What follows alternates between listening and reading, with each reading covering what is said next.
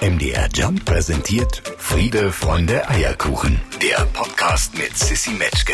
Hi und herzlich willkommen. Schön, dass ihr da seid. Das hier ist der Podcast zur Radioshow Friede, Freunde, Eierkuchen. Jeden Sonntag ja von 10 bis 14 Uhr im Radio. Und jetzt hier das Gespräch mit Emily Roberts in kompletter Länge. Emily Roberts, die kennt ihr alle. Mindestens durch In This Together, das war der Titelsong des Dschungelcamps. Oder hier durch Bitter Sweet Symphony aus der MDR Jump Playlist.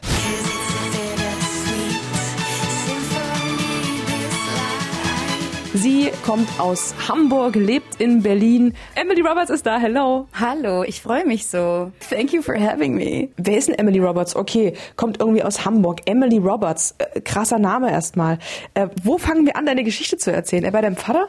Also ich bin halb Engländerin, halb Deutsche. Genau, mein Vater kommt aus England und da ist halt die eine Hälfte meiner Familie. Ich bin in Hamburg aufgewachsen, bin dann vor vier Jahren, glaube ich, oder vor, ich habe kein Zeitgefühl, ne, bin dann nach Berlin gezogen, was der beste Schritt in meiner Karriere jemals war. Ich habe aber immer auch sehr viel Englisch gesprochen. Also ich durch Fatih? Nee, nicht durch den, weil der ist relativ früh, hat er die Biege gemacht, Alter. Und er hat sich entschieden, der ist nicht gestorben, der ist gegangen. Und äh, weil die Biege gemacht ist, das wäre auch makaber jetzt, ne? ähm, und dann hatte ich aber einen britischen Freund, eine Weile und dann einen russischen Freund und einen holländischen Freund und ich habe immer zu Hause quasi eh immer Englisch gesprochen. Aber dein Englisch ist ja nicht so ein Deutsch-Englisch. Du hast ja schon ein sehr gefärbtes Englisch. Also ich bin auch mit Kate Nash aufgewachsen. Kate Nash, The Cooks, The Killers, Arctic Monkeys. Das war meine musikalische Früherziehung. Und davon kriegt man so ein krasses Englisch. Also ist witzig, weil mein Vater war so da, bis ich vier war und ich glaube, dann war so final, also war immer wieder mal da. Er war immer wieder da und ist so rein und raus, wie es ihm passte und hat immer auch mit uns Englisch gesprochen und ich habe es gibt so eine Aufnahme von mir, die ist witzigerweise, es ist auf Dinosaurs. Mhm. Ähm, auf einem Song von meiner EP Dinosaurs, das Intro vom Video. Da sage ich I'm a little dinosaur, I'm a little und habe halt wirklich den, den, britischen Akzent als jetzt und da merke ich so, ah, okay, krass, ich bin halt mit einem krass britischen Akzent in der Muttermilch groß geworden. Wahnsinn. Ja. Du hast gerade deine äh, oder drei deiner Ex-Freunde angesprochen und immer wenn ich mich mit irgendjemandem über Liebeskummer und Herzschmerz unterhalte, sage ich immer, ja, alles doof, tut mir super leid, aber seit ich Emily Roberts kenne, bin ich sehr sehr froh darum, dass wir so viel Herzschmerz in der Welt haben, denn so kreiert die einfach die krassesten, wunderbarsten Herzschmerzlieder, die man sich vorstellen kann. Danke. Liebe ist mein größtes Hobby. Ich schlachte das sehr aus und das Ding ist, ich hatte halt diese eine sehr prägende Beziehung mit 19 bis 21. Das war mein zweiter Freund, den ich jemals hatte und der war auch, ich glaube, der war vier, fünf Jahre älter als ich. Und da habe ich leider so richtig mal in die Kiste gegriffen und hatte nicht so großes Glück und habe es ganz lange nicht gemerkt, wie unglaublich ich manipuliert und gegaslightet. Und damals hatten wir Begriffe wie Gaslighting, gab es einfach noch nicht. Ich musste doch noch mal kurz erklären, so, weil ich glaube, viele kennen es vielleicht. Gaslighting ähm, ist eine Taktik, die von Menschen angewandt wird, um einen selbst, also das Gegenüber in der eigenen Wahrnehmung komplett zu verwirren, sagen wir es einfach mal so. Ne? Und äh, das, deine Wahrheit spreche ich dir konstant ab. Das ist nicht passiert, das stimmt nicht. Und so ja, der hat mir meinen ganzen Mut, meinen Optimismus, mein, meine Lebensfreude hat er mir langsam, aber sicher genommen und hat Dinger gebracht. Das war der absolute Wahnsinn, was ich da als so junger Mensch alles irgendwie hab mit mir machen lassen. Als diese Beziehung, als ich mich da endlich daraus lösen konnte, musste ich es erstmal ein Weilchen auf jeden Fall verknuspern, was da alles passiert ist und verstehen, also lange reflektieren. Aber was ich von Anfang an wusste, nie wieder, nie wieder kommt mir einer so wie der. Nie wieder lasse ich mich so unter Wert verkaufen. Nie wieder behandelt mich jemand so schlecht. Und das hat fast geklappt. Nein, Spaß. Es hat ganz gut geklappt. Nee, nee, das Ding, so, wenn mir so, sowas passiert, manchmal trotzdem lernst du so Leute noch kennen, weil die so charismatisch sind und so charmant und oft dauert es halt sehr lange, bis du die Manipulation, die schleicht sich ein in eine Beziehung. Es geht los mit super viel Liebe und Freude und dann irgendwann wird es langsam immer ähm, heißer. Und äh, das merke ich jetzt aber ganz, ganz schnell. Ganz schnell merke ich es, wenn mir jemand so kommt. Und das Ding ist auch bei uns als selbstbewussten, starken Frauen, die auch den Mund aufmachen können, das ist so witzig, wie genau solche Menschen zuerst total zu uns hingezogen sind und sagen, boah, was für eine starke, tolle Frau, oh mein Gott. Und dann merken sie, oh scheiße, ich kann nicht mithalten. Vielleicht kann ich nicht mithalten. Vielleicht habe ich Angst, dass sie mir die Show stiehlt, die ich eh nicht äh, erhalten kann, Mann.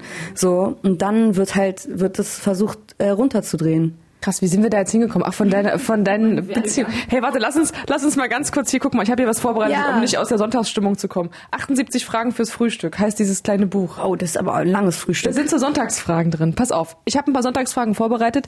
Die erste wäre folgende. Das ist keine Sonntagsfrage. Was wünschst du den Menschen um dich herum? Liebe. Welcher Name würde ebenfalls gut zu diesem Tag passen? Wenn du so in deinen, in deinen Sonntagsalltag reinblickst, was könnte der Sonntag noch für einen Namen haben? Netflix. Ja. Der, der, der Netflix-Tag. Netflix-Tag. Was ist der, was ist die beste Serie der Welt? Was kannst du allen empfehlen? Ich finde so Superlative immer total schwierig. Okay, was ist zurzeit deine Lieblingsserie? Es gibt so ganz krasse äh, britische Serien, die, glaube ich, in Deutschland Leute noch nicht so richtig kennen. Also Skins kennen, glaube ich, einige mittlerweile. Ähm, eine super geile, trashige, lustige Serie ist äh, The In-Betweeners.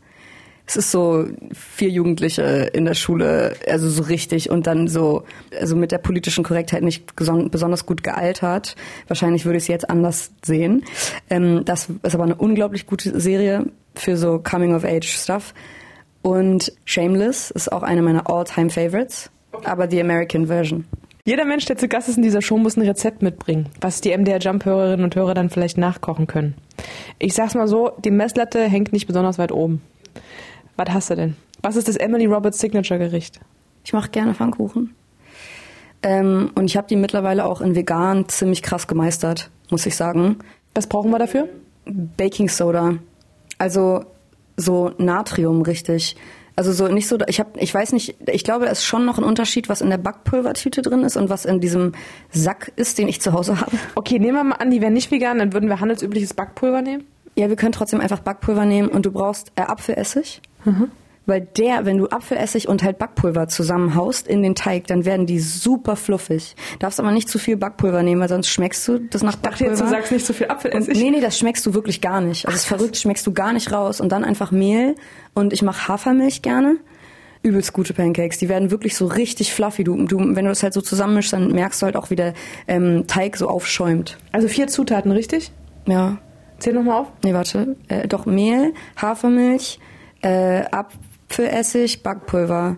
Und dann kannst du noch nach Belieben süßen oder auch nicht, weil ein herzhaft ist auch echt Banger. Und bäckst du dann da wie deine Freundin Antje Schomacker auch mal so die Heidelbeeren direkt schon mit rein oder belegst du dir das, das dann? Antje Schumacher und ich sind sehr, sehr gute Freundinnen. Die besten, wenn man auch sagen möchte. Und Antje und ich haben, glaube ich, einen heimlichen äh, Konkurrenzkampf, was Pfannkuchen angeht. Und da sage ich aber von Anfang an, I step down. I step down, weil ich mich mit Antje da nicht anlege. Ähm, wenn wir sonntags Brunchen bei Antje machen, ich versuche es gar nicht. Und es ist auch okay, weil ihr macht es auch eine Freude, die Pancakes dann zu machen. Warum sollte ich ihr das nehmen wollen? Endlich haben wir auch mal ein Eierkuchenrezept hier bei Friede Freunde Eierkuchen. So gehört sich das. Könnt ihr ganz in Ruhe nachlesen auf jumpradio.de. Und jetzt machen wir einen gewaltigen Sprung. Vom Rezept direkt auf die Eurovision Song Contest Bühne. Denn Emily Roberts hätte ja diejenige sein können, die uns in Turin vertritt beim ESC. Aber das hat nicht so ganz geklappt beim Vorentscheid. Bin ich ausgeschieden. Guckst du da jetzt noch irgendwie drauf zurück oder guckst du gar nicht mehr drauf zurück? Oder was macht das mit dir? Das Witzige ist, die ESC-Community ist eine ganz krasse Community, ist aber auch total die Bubble. Und wenn du da nicht drin steckst, dann kriegst du davon nichts mit. Es ist ver verrückt, ne? Wenn du sagst, nee, interessiert mich nicht, dann kann das einfach so vorbeigehen an dir. Ist es an dir vorbeigegangen? Naja, dadurch, dass ich halt im Vorentscheid teilgenommen habe, ähm, war ich zuerst halt bis zum Vorentscheid, war ich halt super involviert und wurde auch ständig von den Leuten halt erstmal interviewt, getaggt, äh, kritisiert, bewertet und alles und habe da sehr viel natürlich dann alles mitbekommen. Und dann, als ich raus war, ist es sofort total still geworden. Und das war super entspannt für mich, weil ich dachte, boah, jetzt muss ich mich damit noch lange, ich habe meinen Text auf der Bühne vergessen. Ich sage ich mal für alle, die das jetzt nicht wissen, guckt, googelt das nicht, bitte, bitte googelt das nicht. ähm, aber selbst wenn, ist egal, weil alle sagen so, hättest du es jetzt nicht gesagt, hätte ich es nicht gewusst, aber das erklärt halt, warum ich so über den ESC spreche, weil an sich so, ja, witzige Veranstaltung, aber für mich war das bisschen andere Erfahrung auf jeden Fall nochmal, weil ich fett geroastet wurde danach. Also auf jeden Fall schon, gab schon sehr viel Hass im Netz auf einmal, mit dem ich mich auseinandersetzen musste. Das war heavy. Aber sagen wir mal so, zwei Wochen später vergessen. Aber jetzt auf meiner Headliner-Tour, ne? Es war so geil. Es gab, es waren zwei, drei Leute wirklich da, weil sie mich beim ESC kennengelernt haben, ne? Und das ist erstmal schon mal super. Und äh, auch ESC Kompakt, was eine der härtesten äh, ESC-Seiten ist, so, die, der war bei meinem Auftritt, weil wir uns auch vorher schon super verstanden haben. Ich bin ja immer noch ein netter Mensch und nicht zu definieren über eine drei Minuten Performance. Dann war der eine da, beste Anekdote, und er meinte, Emily, ich kenne dich über den ESC und weißt du was? Ich hatte einen richtig, richtig tollen Abend. Ich bin ein großer Fan von dir und ich werde das heute auch posten in meine Story und ich weiß, dass ich dafür Hate bekomme. Es ist mir so egal, was du machst, ist toll. Und ich war so, was? Wer hatet dich denn dafür, dass du zu meinem Konzert gekommen bist? Weißt du, und dachte so, okay, ja, das ist schon tief, das ganze Thema bei denen. Aber egal, ich, seit ich da raus bin, bin ich sehr unberührt davon. Und ähm, ja, Hat das mit deiner Performance irgendwas gemacht, dass du den Text da vergessen hast? Oder war das jetzt während der Tour gar kein Thema? Hat dich das irgendwie in Angst versetzt? Ich muss sagen, es war schon ein ganz leichtes Trauma. Also es war schon wirklich Mhm. Kann ich tatsächlich eine traumatische Ja. Erfahrung. Also das, also ta tatsächlich, es steckte mir ganz krass in den Knochen.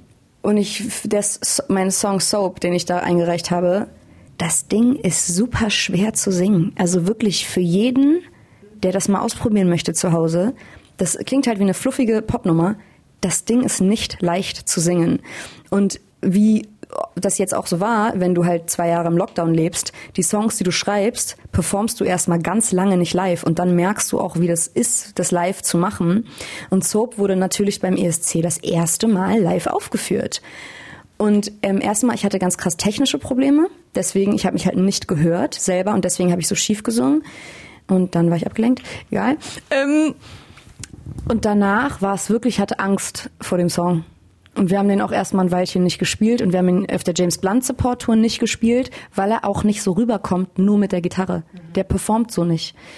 Und dann haben wir ihn auf der Headliner Tour gespielt und es war so schön, weil alle ihn so krass mitgegrölt haben.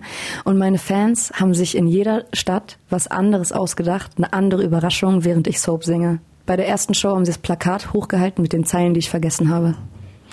Und es war einfach so süß. Weißt du?